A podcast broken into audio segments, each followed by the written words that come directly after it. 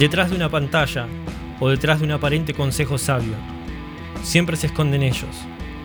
Apedrean con palabras para lograr una herida, provocar angustia y detener tu marcha. Nunca lograron nada, así que van a hacer todo lo posible para que vos tampoco. Caretas tapan sus apariencias, pero las intenciones se huelen. Sus amarguras huelen feo.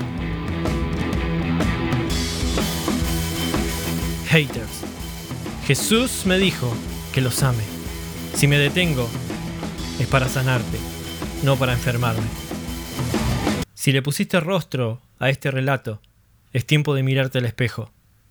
No es la astilla en el ojo ajeno, sino el tronco en tu propio ojo que necesita salir primero.